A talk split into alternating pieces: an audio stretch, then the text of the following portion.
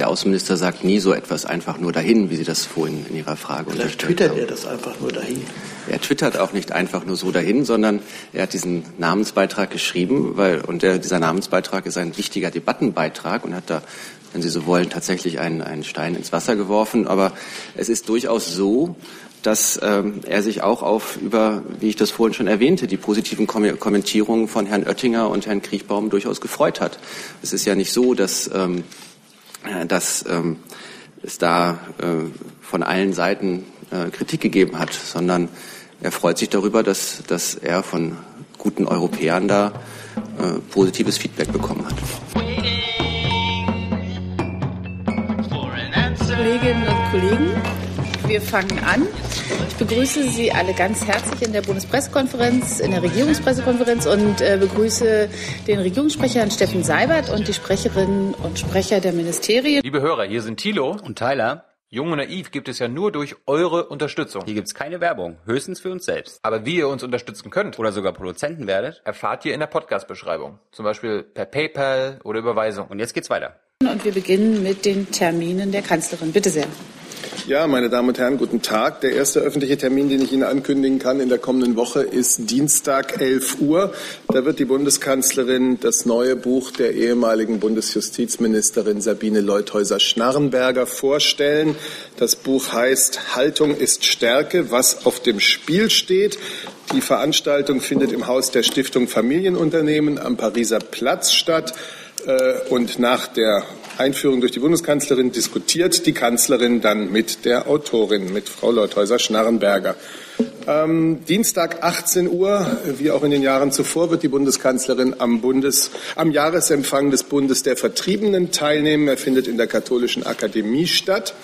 Und immer noch Dienstag gegen 19 Uhr geht sie in den Deutschen Bundestag zu der Veranstaltung Africa Meets Business, wo sie ein Grußwort sprechen wird. Das ist eine Veranstaltung des Arbeitskreises Afrika äh, der CDU-CSU-Fraktion. Seit 2009 werden beinahe jährlich Botschafter äh, afrikanischer Staaten, Vertreter verschiedener Ministerien, internationaler Organisationen und Abgeordnete und Unternehmer eingeladen, um wirtschaftspolitische Themen in Bezug auf Afrika zu diskutieren. Die Veranstaltung verfolgt das Ziel, bestehende Wirtschaftsbeziehungen zu vertiefen und neue zu knüpfen.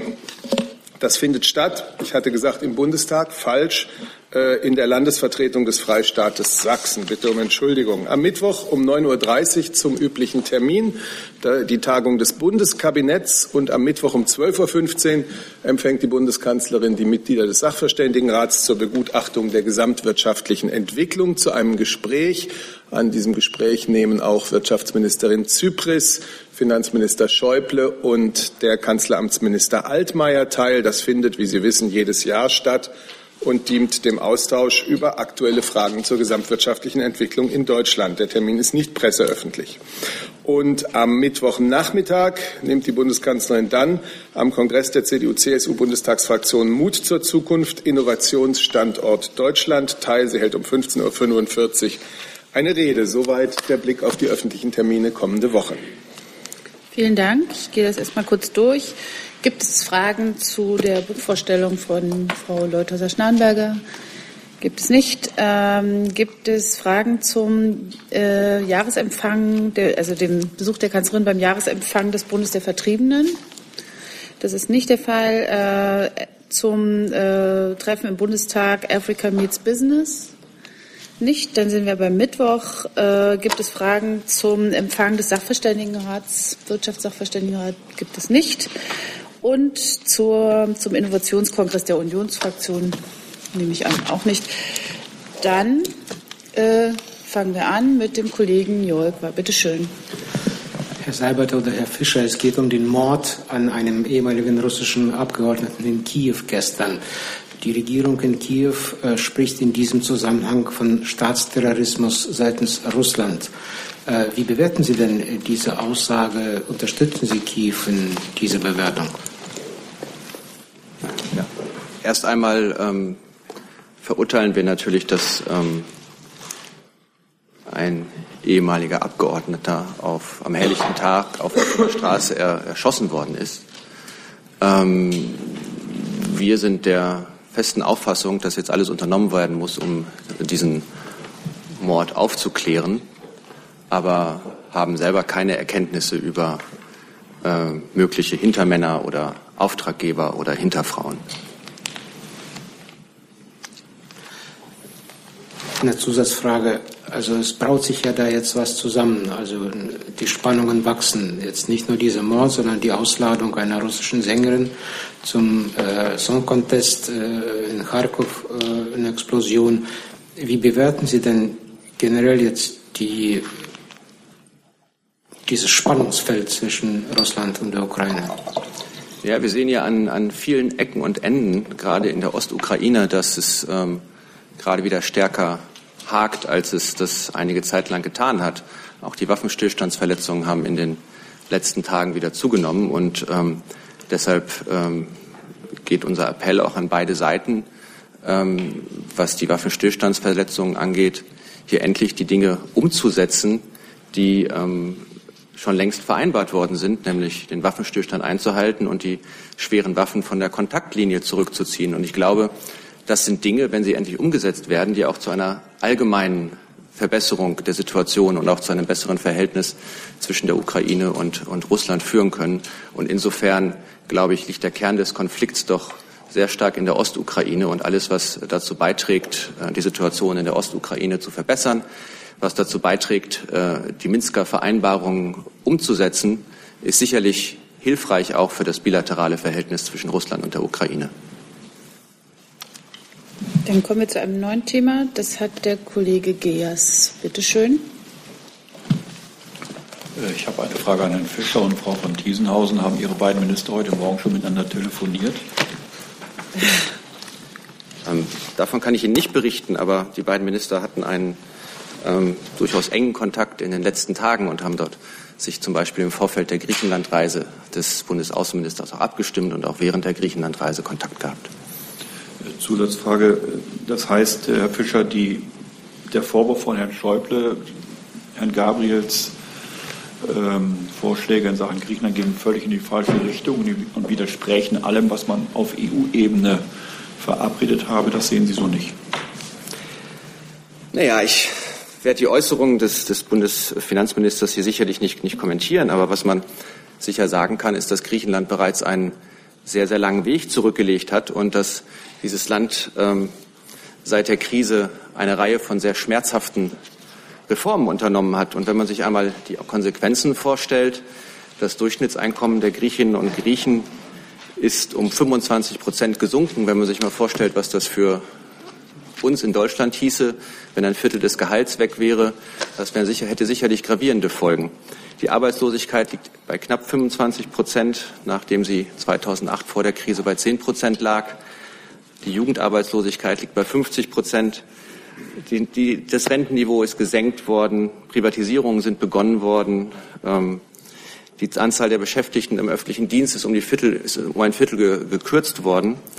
Äh, der griechische Arbeitsmarkt ist sehr stark dereguliert worden. Flächentarifverträge sind zum Beispiel abgeschafft worden. Das Streikrecht wurde eingeschränkt und Massenentlassungen wurden vereinfacht.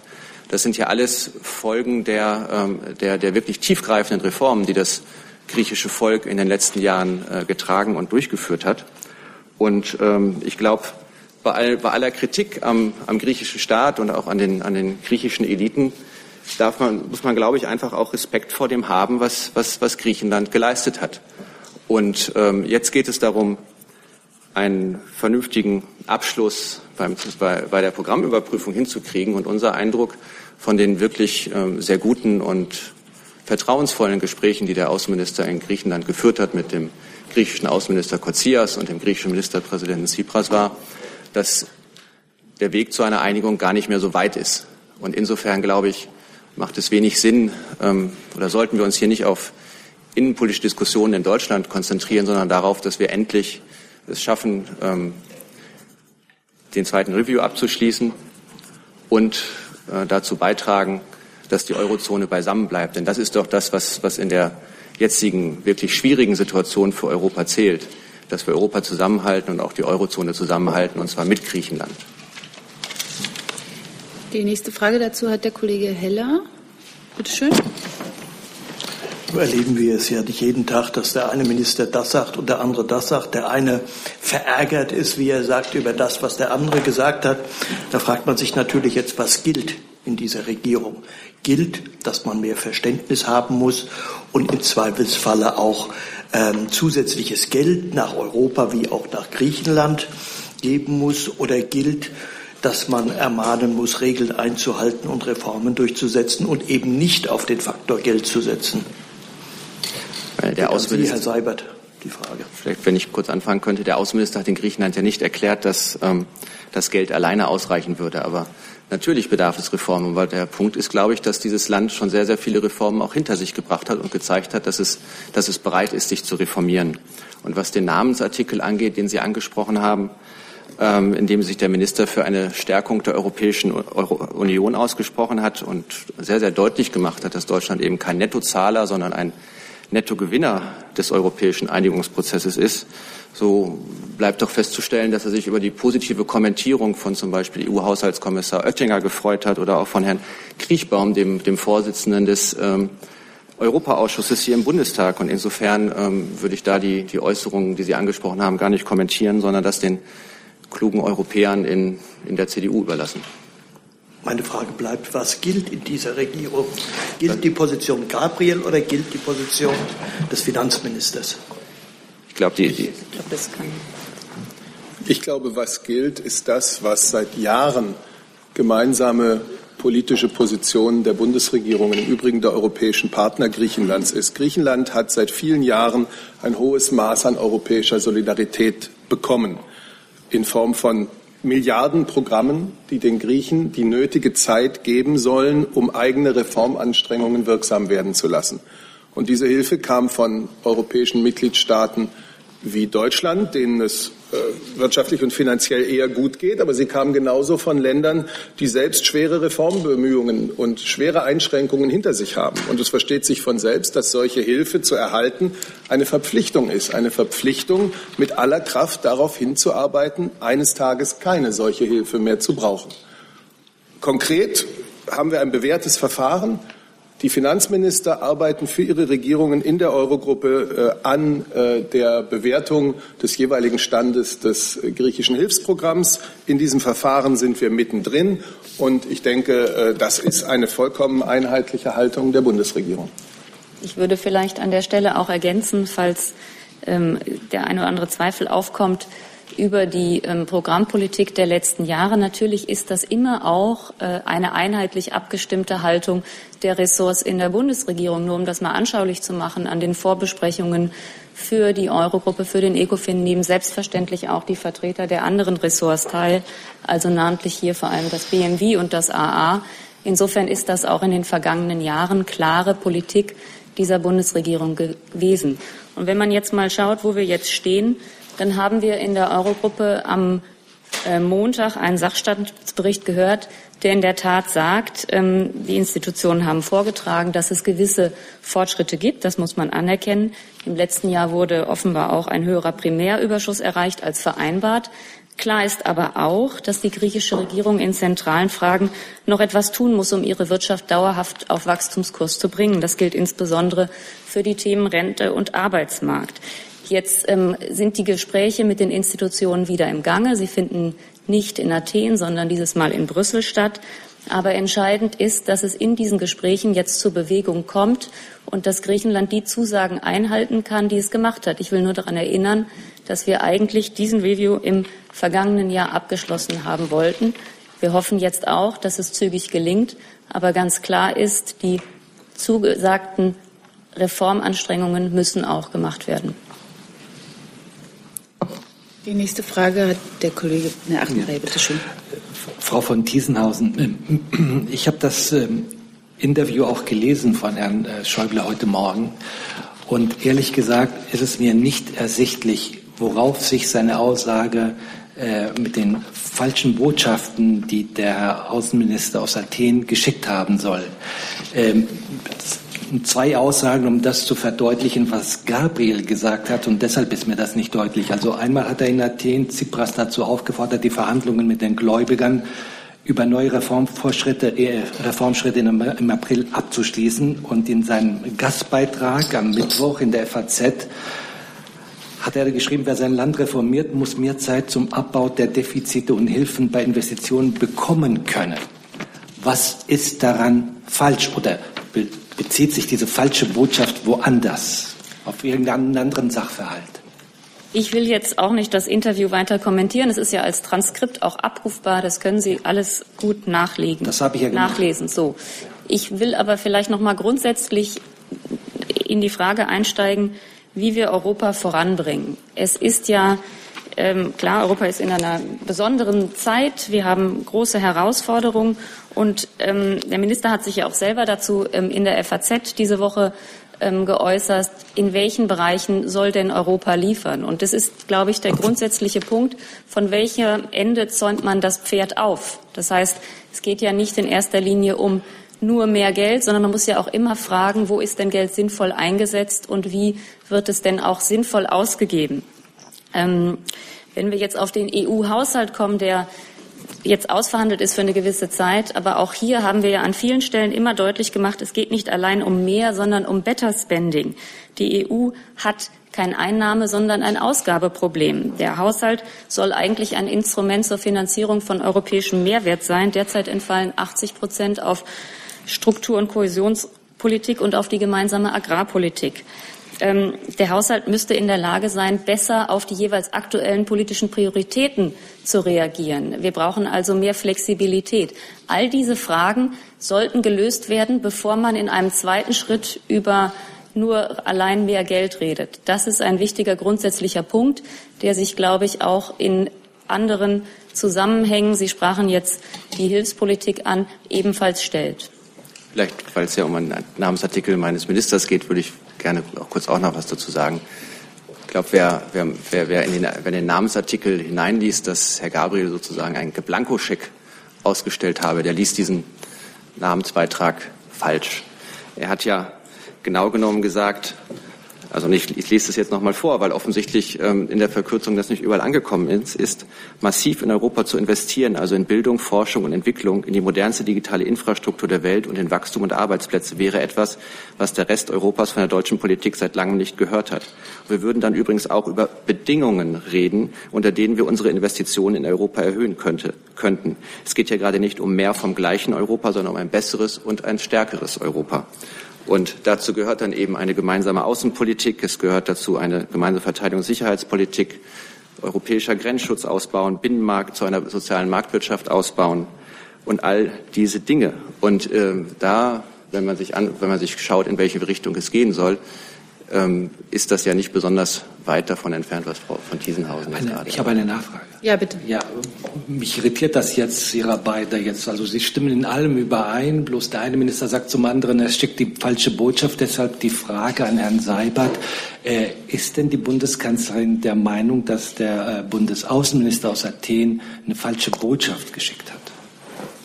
Ich habe das äh, vorhin ja gesagt, was uns als Bundesregierung, und zwar alle Ressorts, eint in der Grundherangehensweise an das Thema Griechenland. Und ich will noch eins hinzufügen, was uns auch eint, damit da kein falscher äh, Zungenschlag aufkommt. Es eint uns auch der hohe Respekt vor dem, was breite Teile der griechischen Bevölkerung in den vergangenen Jahren wirtschaftlich und finanziell durchmachen mussten. Wir sind uns dessen bewusst, dass viele Menschen da einen hohen Preis gezahlt haben. Wofür haben sie diesen hohen Preis gezahlt? Nicht für die Hilfen aus Europa und die äh, Auflagen, an die diese Hilfen gebunden sind. Sie haben diesen hohen Preis gezahlt für jahrzehntelange politische wie wirtschaftliche Fehlentwicklungen in ihrem Land. Und Europa ist solidarisch, um Griechenland die Möglichkeit zu geben, zu solidem Haushalten und zu wirtschaftlicher Kraft zurückzufinden. Die nächste Frage dazu hat der Kollege Papas. Bitte schön. Ja, ich habe zwei Fragen. Einmal ähm, an Herrn Fischer. Äh, was ist eigentlich der Grund, äh, dass der Außenminister gerade jetzt äh, diesen Bestandzustand Griechenlands beschrieben hat, so ausführlich, wie Sie das gemacht haben? Also all das, was Sie gesagt haben, ist längst bekannt. Also der Zustand, wo Griechenland jetzt sich befindet, also der Arbeitsmarkt, alles ist bekannt. Warum gerade jetzt diese äh, äh Äußerungen von äh, den Außenminister in Athen, was natürlich äh, diesen äh, Streit mit dem Finanzminister dann hervorgerufen hat. Und äh, eine Frage an Frau Diesenhausen. Also heute in, im Deutschlandfunk äh, sagte der Finanzminister, Griechenland könne nur in der Eurozone bleiben, wenn es durch Reformen seine wirtschaftliche Wettbewerbsfähigkeit wiederherstelle. Zweifelt eigentlich der Bundesfinanzminister an dem Verbleib Griechenlands in der Eurozone? Wenn ich anfangen darf.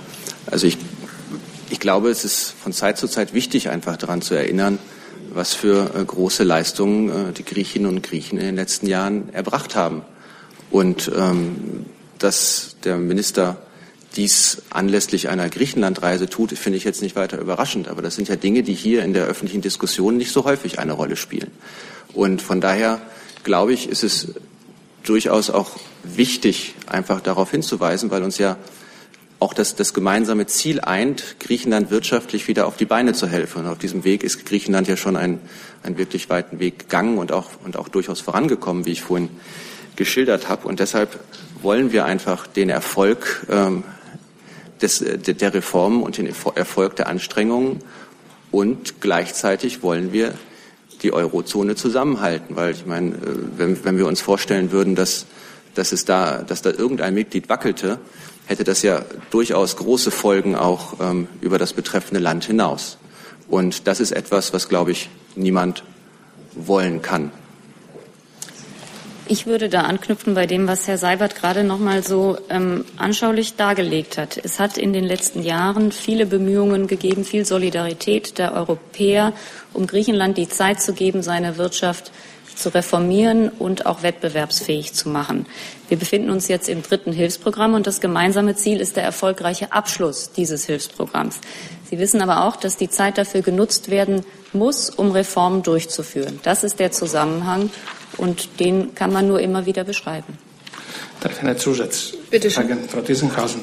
Äh, das ist äh, schon bekannt und das sind bekannte Thesen von äh, Bundesfinanzminister. Aber wenn ihr nochmal diese, ähm, diese Gefahr, wenn zum Beispiel Griechenland seine Wettbewerbsfähigkeit nicht wiederherstelle, dann bleibt sie nicht in der Eurozone. Das nährt natürlich Zweifeln an die Fähigkeit Griechenlands in der Eurozone zu bleiben. Ist das das Ziel dieser Eurozone? Das, das unser Ziel aller Beteiligten, Herr Seibert hat es ja auch nochmal unterstrichen, unterstrichen, ist das, das gemeinsame Ziel ist der erfolgreiche Abschluss dieses Programms. Darum geht es, daran arbeiten wir. Und dafür sind gewisse Reformen nötig und wir arbeiten daran, dass diese auch gelingen. Die nächste Frage hat der Kollege Jung, bitte. Herr Fischer, kann sich der Außenminister für eine europäische Schuldenkonferenz erwärmen?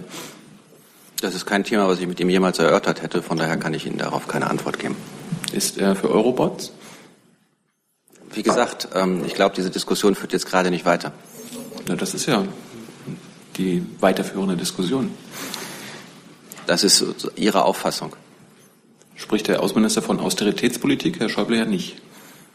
Ich glaube, der, der Außenminister hat ja, glaube ich, in den Worten, die ich vorhin gewählt habe, sehr genau beschrieben, ähm, wie, die, wie die Situation in, in, in Griechenland ist und wie Sie das jetzt nennen, ähm, ob das nun Austeritätspolitik genannt wird oder ähm, Sparpolitik, das ähm, bleibt jetzt Ihnen überlassen. Und ähm, ich will gar nicht ausschließen, dass der, dass der Außenminister diese Worte auch verwandt hat. Von daher ähm, weiß ich jetzt auch nicht genau, worauf Ihre Frage zielt. Vielleicht darf ich eins bitte Zusatz machen. Ich glaube auch noch mal mit Bezug auf Herrn Seibert, wie das äh, beschrieben werden sollte. Es hat große europäische Solidarität gegeben, um Griechenland Zeit für Reformen zu geben. Ich finde, das sind die Begrifflichkeiten, die im Mittelpunkt stehen sollten. Vielleicht was Eurobonds angeht, ist es, glaube ich, einfach so, dass wir gemeinsam daran arbeiten müssen, die ähm, Europäische Union fortzuentwickeln und wir da natürlich über viele Varianten diskutieren können. Und ich meine, das ist ein Thema, was in der Diskussion ist. Dann hat der Kollege Geers die nächste Frage. Ja, Frau von Thiesenhausen, warum ist denn dann Ihre, ich erkenne das, das Bemühen zwischen Ihnen und Herrn Fischer an, dass Sie sagen, wir haben im Grunde das gleiche Ziel, Griechenland zu stabilisieren, aber warum ist dann Ihr Minister so sauer? Das ist ja ein massiver Vorwurf, wenn man sagt, äh, ein Kabinettskollege ähm, sendet das völlig falsche Signal aus. Das äh, ist ja praktisch durch die Blume gesagt äh, der Vorwurf an mangelnde Regierungskunst eines Ministers.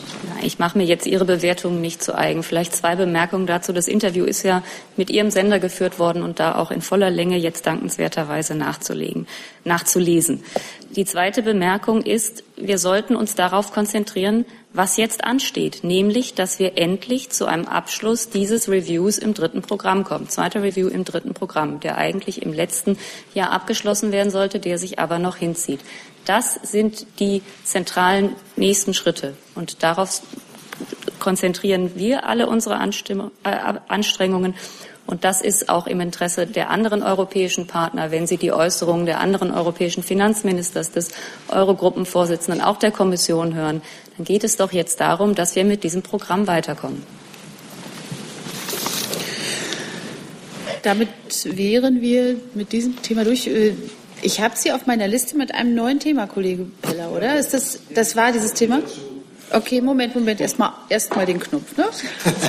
so, bitteschön. Nein, äh, es bewegt sich in dem Zusammenhang, ist aber ähm, nicht mehr Griechenland im Zentrum. Diese generelle Aussage des Außenministers, man könne ja ähm, mal das Angebot machen, an Europa äh, größeren Teil zu finanzieren im Haushalt, mehr Geld reinzusteuern. Ist das vom äh, Außenminister einfach nur so dahingesagt oder gilt das für die gesamte Bundesregierung, dass man anbietet, einen größeren Teil des EU-Haushalts künftig durch Deutschland zu tragen nach dem Brexit? Gut, wenn Sie mich mit der Frage meinen, will ich sagen, das ist natürlich ein Diskussionsbeitrag des Außenministers gewesen in diesem Text für die Frankfurter Allgemeine Zeitung. Die konkrete Debatte über den nächsten EU-Finanzrahmen äh, nach 2020, die steht im Moment gar nicht auf der Tagesordnung. Wir haben einen Finanzrahmen bis 2020 und äh, auch die Auswirkungen des zu erwartenden Austritts Großbritanniens äh, als einen großen Beitragszahler ähm, auf die Möglichkeiten des EU-Haushalts stehen ja noch nicht fest, sind erst noch im Einzelnen zu klären. Ähm, das heißt, derzeit steht das für uns nicht auf der Tagesordnung. Wir sind gerade so etwa auf der Hälfte des aktuellen Finanzrahmens ähm, und wir haben in diesem aktuellen Finanzrahmen äh, stets und auch mit konstruktiver Unterstützung der Bundesregierung Mittel und Wege gefunden, vor allem auch Mittel gefunden, auf aktuelle Herausforderungen zu reagieren. Siehe das gemeinsame europäische Handeln zur Bewältigung der Migration vielleicht noch ergänzen dürfte, der Außenminister sagt nie so etwas einfach nur dahin, wie Sie das vorhin in Ihrer Frage Vielleicht twittert er das einfach nur dahin. Er twittert auch nicht einfach nur so dahin, sondern er hat diesen Namensbeitrag geschrieben, weil, und der, dieser Namensbeitrag ist ein wichtiger Debattenbeitrag und hat da, wenn Sie so wollen, tatsächlich einen, einen Stein ins Wasser geworfen. Aber es ist durchaus so, dass ähm, er sich auch auf über, wie ich das vorhin schon erwähnte, die positiven Kom Kommentierungen von Herrn Oettinger und Herrn Kriechbaum durchaus gefreut hat. Es ist ja nicht so, dass, ähm, äh, dass ähm, es da äh, von allen Seiten äh, Kritik gegeben hat, sondern er freut sich darüber, dass, dass er von guten Europäern da äh, positives Feedback bekommen hat. Nochmal der Kollege Geers dazu. Moment. Bitte schön. Ja, es äh, vermischen sich hier offenkundig zwei Dinge. Das eine ist, das ist die Hilfe für Griechenland. Und das zweite ist eben dieser Stein, den Herr Gabriel mit seinem Namensartikel ins Wasser geworfen hat, wo er sich dafür ausspricht, doch mal ernsthaft darüber nachzudenken, ob man nicht äh, eventuell mehr für Europa in bestimmte Projekte zum Beispiel investieren sollte.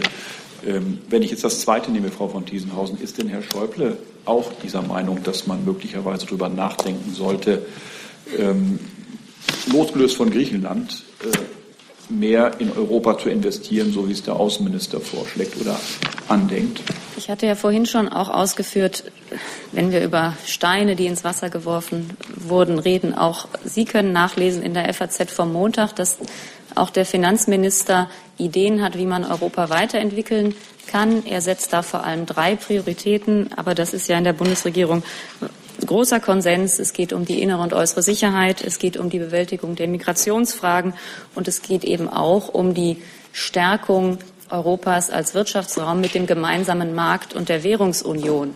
Aber nochmal, ihm ist auch zentral in diesen Überlegungen, dass wir eben die Schritte so beginnen, wie sie Europa wirklich voranbringen. Das heißt, man kann das Pferd von der falschen Seite aufzäumen. Er wirbt dafür, dass wir Strukturreformen machen, dass wir Wettbewerbsfähigkeit stärken und dass man dann in einem zweiten Schritt auch über andere Dinge reden kann, aber man muss eben die richtige Reihenfolge einhalten. Gut, vielen Dank. Dann ist der Kollege Röser jetzt mit einem neuen Thema dran. Bitte schön. Ja, Matthias Röser vom Verkehrsbrief. Eine Frage an Herrn Strater. Äh, Feinschmeckerfrage gewissermaßen. Können Sie uns sagen, äh, wie viele Investitionsmittel für Autobahnen und Bundesstraßen im vergangenen Jahr nicht abgeflossen sind? Also für das Saarland liegen die Zahlen ja schon vor. Ähm, auf eine Anfrage von Markus Dressel von den Grünen. Äh, wie sieht es auf Bundesebene insgesamt aus? Ich habe die Zahl jetzt nicht im Kopf, auch wenn ich Feinschmecker bin.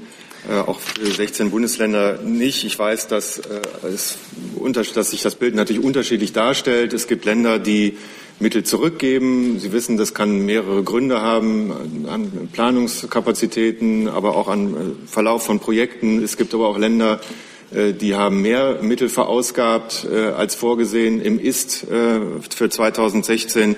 Da gibt es ja auch noch Restmittel von 2015, die auch noch verteilt werden auf die Länder. Eine Gesamtzahl habe ich aber jetzt nicht im Kopf, aber gucken wir mal, was wir Ihnen da zusammenstellen können. Dankeschön. Das nächste Thema hat der Kollege Blank. Bitte schön. Ja, ähm, keine Sekunde, Herr Seibert, nachdem wir uns äh, seit Mittwoch Nachmittag nicht mehr gesehen haben, äh, da aber im Fall der Türkei noch einiges passiert ist in der Zwischenzeit, möchte ich gerne auf das Thema nochmal zurückkommen. Ähm, und zwar hat Herr Erdogan am Mittwochnachmittag gesagt, äh, wenn ihr euch weiterhin so benehmt, wird morgen kein einziger Europäer, kein einziger Westler auch nur irgendwo auf der Welt sicher und beruhigt einen Schritt auf die Straße setzen können. Bewerten Sie das als Terrordrohung und gab es eine Reaktion der Bundesregierung? Ich habe den Worten der Bundeskanzlerin zu diesem gesamten Themenkomplex heute nichts hinzuzufügen. Könnten Sie denn noch mal wiederholen, was die Bundeskanzlerin zu diesem, diesem Satz gesagt hat? Die Bundeskanzlerin hat sich grundsätzlich äh, geäußert zum Verhältnis zur Türkei. Sie hat sich äh, grundsätzlich geäußert äh, zu den zahlreichen äh, NS-Vergleichen, die wir von dort und nicht nur wir, sondern auch europäische Partnerländer von dort äh, in den letzten Wochen hatten hören müssen. Äh, sie hat das gesagt, was zu sagen ist über die Verbalnote, die an die türkische Regierung gegangen ist, äh, abgestimmt innerhalb dieser Bundesregierung, die sehr klar auch noch einmal dazu Stellung nimmt. Und damit äh, habe ich jetzt äh, auch für weitere anfallende Äußerungen keine neuen Kommentare für Sie. Die europäische die Europäische Kommission hat meines Wissens reagiert, weil es ja ein Kommentar war, der in Richtung der Europäer allgemein ging. Äh, ich habe für die Bundeskanzlerin heute jetzt hier nichts hinzuzufügen. Dann habe ich noch eine weitere Frage, wenn ich darf. Ist das ein anderes Thema? Nein, zu dem Thema. Okay. Ähm, ganz kurz, äh, es gab eine heftige Reaktion der Türkei auf die Äußerung äh, von BND-Präsident Karl im Spiegel, äh, dass es keine Anhaltspunkte, äh, dass die Türkei habe keine Anhaltspunkte liefern können, die einen Beleg ergeben würden, dass die Gülen-Bewegung hinter dem Putschversuch vom Sommer steht. Ähm, stehen Sie hinter der Aussage von, äh, hinter der Aussage des BND-Präsidenten? Weil die Türkei argumentiert, sowas dürfe ein BND-Präsident ja gar nicht sagen. Die Präsidenten der Sicherheitsbehörden, also auch Herr Karl für den BND, äh, äußern sich in eigener Zuständigkeit und da erfolgt dann keine zusätzliche Bewertung durch die Bundesregierung oder jetzt durch mich, äh, den Regierungssprecher, grundsätzliche Haltung. Äh, Sie schließen sich dem an, was er gesagt hat. Also Sie, das äh, wäre jetzt überhaupt nicht das, was ich gerade gesagt habe. Ich habe gesagt, die Präsidenten der Sicherheitsbehörden äußern sich in eigener Zuständigkeit. Und das wird dann durch die Bundesregierung oder den Regierungssprecher grundsätzlich nicht noch einmal bewertet. Die nächste Frage zu diesem Thema hat der Kollege Jung, bitte.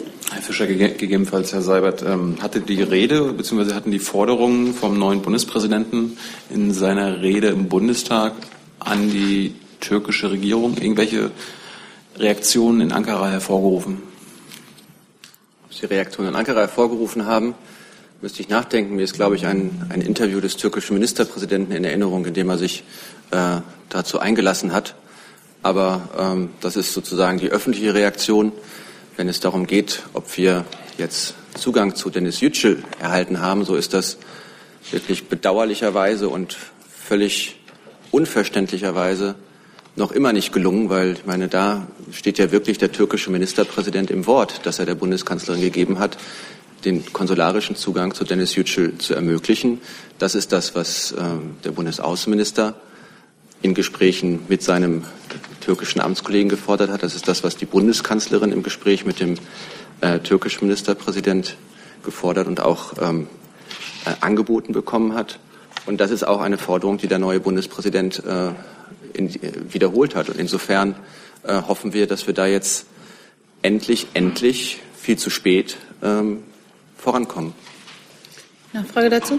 Also wird, äh, wird die Kanzlerin ihren türkischen Counterpart an sein Wort erinnern? Oder hat sie das in den letzten Tagen schon mal getan? Und Herr Fischer, können Sie uns mal konkret sagen, was äh, Sie oder die deutsche Botschaft in der Türkei in dieser Woche konkret für Herrn Yücel, für die konsularische Betreuung auch der anderen fünf deutsch-türkischen Inhaftierten getan hat? Ich glaube, es würde zu weit führen, jetzt jede einzelne äh, Maßnahme aufzu, aufzuführen, die, die wir in der Woche getan haben. Sie können versichert sein, dass wir mit Nachdruck und ähm, mit ganz viel Einsatz auf den verschiedensten Ebenen hier in Berlin, aber auch in, in, in der Türkei daran arbeiten, diesen, ähm, diesen Zugang zu Herrn Yücel, aber auch zu den anderen ähm, äh, deutsch-türkisch Inhaftierten äh, zu erhalten. Und ähm, das geht vom äh, persönlichen Gespräch mit ähm, beispielsweise Beratern des Ministerpräsidenten über Telefonate, über Verbalnoten, praktisch das, ganz, das, das gesamte Instrumentarium, äh, das wir zur Verfügung haben, wird, äh, wird eingesetzt. Und Sie wissen ja auch, dass es in der Vergangenheit in dieser Frage mehrfach Kontakt des, des Bundesaußenministers mit seinem türkischen Kollegen gegeben hat. Insofern sind wir da jeden Tag dran, arbeiten jeden Tag weiter, aber bislang wirklich traurigerweise, ohne dass es uns gelungen ist, da Zugang zu erhalten. Und das ist etwas, was wirklich sehr, sehr, sehr ärgerlich ist und was wir und was sich wirklich, was wirklich eine Belastung auch unserer bilateralen Beziehungen mittlerweile ist. Kollege Jung, ich habe Sie äh, mit einem neuen. Ach so, Sie wollten noch die Antwort von Herrn Ach so, ja. Wenn es okay. über Gespräche der Bundeskanzlerin zu berichten gibt, dann tue ich das. Das ist, kommt für Sie nicht in Frage, äh, Ihren, den türkischen Ministerpräsidenten an sein Wort zu erinnern. Ich weiß nicht, wie Sie darauf kommen. Ich habe gesagt, wenn es über Gespräche zu berichten gibt, dann tue ich das. Kollege Jung, ich habe Sie mit einem neuen Thema das drauf. War das, das, war das Thema, ne? Das habe ich mir gedacht. Dann ist der Kollege hier vorne dran. Bitte schön, neues Thema. Ich hätte eine Frage ans Bundesgesundheitsministerium. Ähm, nachdem in der Ressortabstimmung offenbar drei Ressorts Bedenken angemeldet haben zu den Plänen von Herrn Gröhe, den Apothekenversandhandel mit rezeptpflichtigen äh, Medikamenten zu verbieten. Hält der Minister, hält das Ressort an der Absicht fest, den Versandhandel zu verbieten? Ja, ich kann Ihnen dazu sagen, dass die Gespräche weiterhin laufen und an dieser Absicht halten wir fest. Ja.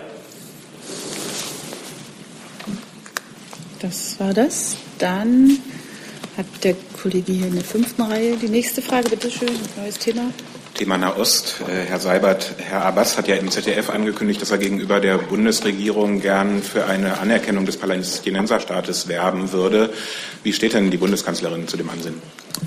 Die Bundeskanzlerin führt ja, wenn ich das richtig sehe, gerade in diesem Moment ein Gespräch mit Herrn Abbas. Äh, Davor gab es kurze Erklärungen zur Presse, die ich, weil ich hier war, logischerweise nicht mitverfolgen konnte. Da würde ich Sie darauf äh, hinweisen, äh, das vielleicht noch einmal nachzulesen. Unsere deutsche Position ist jedoch unverändert. Und das ist die Position, dass wir überzeugt sind, dass nur ein ausgehandelter eine ausgehandelte, von beiden Seiten ausgehandelte Zwei-Staaten-Lösung einen dauerhaften, nachhaltigen Frieden für die Region bringen kann und wir deswegen genau diese Lösung unterstützen. Einseitige Maßnahmen halten wir auf dem Weg zu dieser Lösung äh, nicht für sinnvoll. Das nächste Thema hat der Kollege Blank, bitte. Nochmal eine Frage an den Regierungssprecher. Ähm, Herr Seibert, können Sie sagen, warum die Bundeskanzlerin nicht an der namentlichen Abstimmung über die Änderung am Mautgesetz teilgenommen hat? Zeitlich hätte das noch wegen des Besuchs hinkommen müssen. Es gibt ja äh, im Alltag der Bundeskanzlerin nicht nur öffentliche, sondern auch nicht öffentliche Termine. Sie wird aus Termingründen nicht daran teilgenommen haben. Ist das eine Frage zu diesem Thema? Nein. Okay, dann setze ich Sie auf die Liste. Moment. Das nächste Thema hat der Kollege Meyer-Fünffinger. Bitte schön. Ich habe eine Frage ans Bundeslandwirtschaftsministerium äh, zu diesem Themenkomplex des Kükenschredderns. Im Januar auf der Grünen Woche hat ja Herr Schmidt äh, gemeinsam mit Wissenschaftler oder Wissenschaftlerin der Uni Leipzig ein Verfahren vorgestellt. Ähm, jetzt gibt es dazu eine Äußerung des ZDG, der sagt, äh, wie schnell dieses Verfahren praxisreif sein wird, kann heute niemand sagen. Und es lasse sich auch nicht seriös vorhersagen, wann die Praxisreife dann auch flächendeckend gegeben sein wird. Wie schätzen Sie das ein, diese Aussage? Ja, also ganz grundsätzlich sollte man sich zunächst mal vergegenwärtigen, was die Alternativen zu dem jetzigen Verfahren und Vorgehen wären. Nämlich ähm, zum einen, wenn wir jetzt eine gesetzliche Regelung gegen das Kükenschreddern haben, ähm, müsste man da mit langen Übergangsfristen rechnen. Und zum anderen würden wir auch die äh, Industrie ins Ausland verlagern. Und damit wäre dem Tierwohl in keinster Weise geholfen, weil wir da natürlich weniger bis gar keinen Einfluss auf, die, auf das Tierwohl und die Haltung der Tiere haben. Ähm, es ist ganz richtig, dass äh, Bundeslandwirtschaftsminister Schmidt bei der Internationalen Grünen Woche erklärt hat, dass der in den Ausstieg geschafft ist. Und ähm, wir befinden uns jetzt an einem Punkt, in dem das, ähm, der Demonstrator, der auf der Internationalen Grünen Woche dargestellt wurde und der Öffentlichkeit präsentiert wurde, in die Praxisreife überführt wird. Äh, eine Zusatzfrage. Was heißt denn das dann für die Praxis? Also ich glaube, wenn ich es richtig weiß, im Juni kommt ein Prototyp. Ähm, und Herr Schmidt hat ja formuliert das Ziel, er will, dass das 2017 aufhört. Das klingt so wie ein flächendeckender Stopp. Äh, halten Sie daran fest? Ich habe die Worte des Landwirtschaftsministers da nicht weiter zu kommentieren. Wie gesagt, er hat gesagt, der Einstieg in den Ausstieg ist geschafft und äh, wir befinden uns gerade dabei, dass äh, dieser Demonstrator in die Praxis überführt wird. Gut, also Einstieg in den Ausstieg ist ja kein Ausstieg an sich. Also das heißt, es bleibt vage, ob das 2017 erreicht werden kann. Verstehe ich Sie da richtig? Wie gesagt, ich habe zu den Worten des Landwirtschaftsministers da nichts hinzuzufügen. Dann ist der Kollege Jung dran mit einem neuen Thema, bitte. An das Gesundheitsministerium. Kranken, äh, die Krankenkassen verweigern die Kostenübernahme. Warten Sie mal eine Sekunde. Das, ja. So viel Zeit muss sein.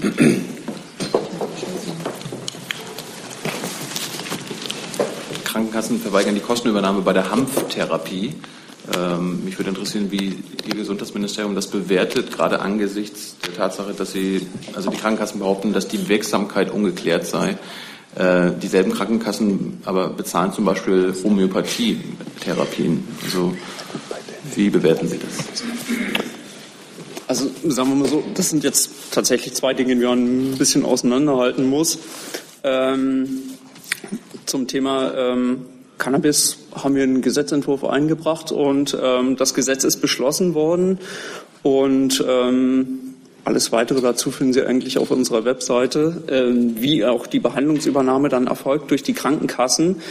Ähm, zum Thema Homöopathie, das sind freiwillige Satzungsleistungen der Krankenkassen, die diese, äh, wie gesagt, auf freiwilliger Basis selbst gewähren können.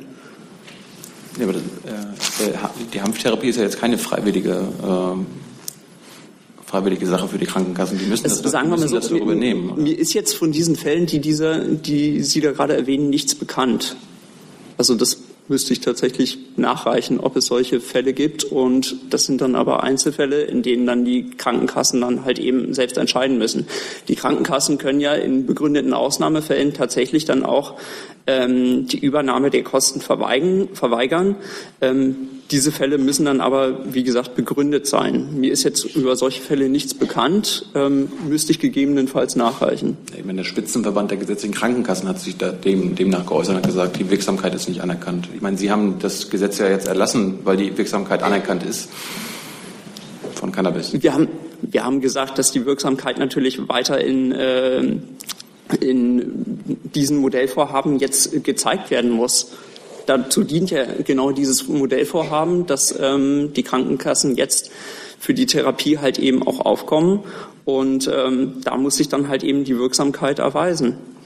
Aber mir ist jetzt, wie gesagt, nichts von Fällen bekannt, in denen einzelne Kassen dann halt äh, die Übernahme verweigert haben. Können Sie vielleicht nachreichen? Das steht Wenn ich dazu Informationen bekomme, ja. Äh, der Kollege Heller mit einem neuen Thema. Schön. Ich würde gerne das Bundesinnenministerium fragen und entschuldige mich für die Allgemeinheit der Frage, aber gibt es irgendwelche Lehren, irgendwelche Konsequenzen, irgendetwas, was Sie aus den, dem Anschlag in London herauslesen können, ähm, um, um es für die deutsche Situation anwenden zu können? Gibt es da irgendwelche neuen Aspekte für Sie drin? Ja, vielen Dank für die Frage. Der Minister hat sich ja gestern zu den äh, schrecklichen Vorfällen in London äh, geäußert, wie eine Reihe ähm, von Regierungsmitgliedern und hochrangigen Politikern und Vertretern Deutschlands an anderer Stelle im Übrigen auch. Ähm, was äh, Konsequenzen ähm, Erkenntniszugewinne anbetrifft, äh, da ist es so, dass ähm, ja äh, während wir hier sitzen, die Ermittlungsarbeiten der britischen Kollegen mit Hochdruck fortgeführt werden. Ähm, äh, gelegentlich, wenn entsprechende Ermittlungsschritte erreicht sind, wird davon ja auch die Öffentlichkeit informiert. Das äh, nehmen wir natürlich zur Kenntnis. Es gibt auch einen sehr engen und vertrauensvollen Austausch auf Ebene der Sicherheitsbehörden mit den äh, britischen Kollegen.